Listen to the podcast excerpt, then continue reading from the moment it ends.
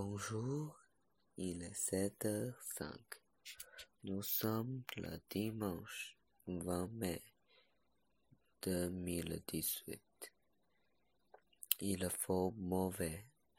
Maintenant, je suis au quatrième étage, à la bibliothèque de Pudong à Shanghai en Chine. Ici, c'est trop trop calme. Tout le monde est en train de lire des livres. Moi, je fais mes devoirs avec Frédéric. Ah, Frédéric est toujours très bruyant.